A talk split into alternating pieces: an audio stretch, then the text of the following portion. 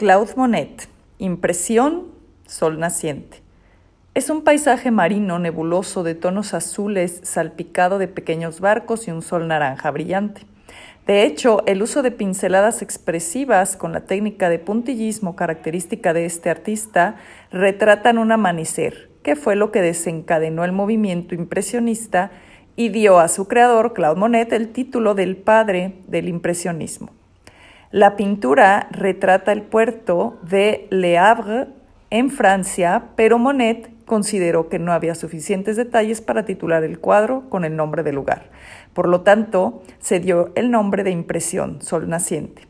Se encuentra en el Museo Marmottan Monet de París, Francia.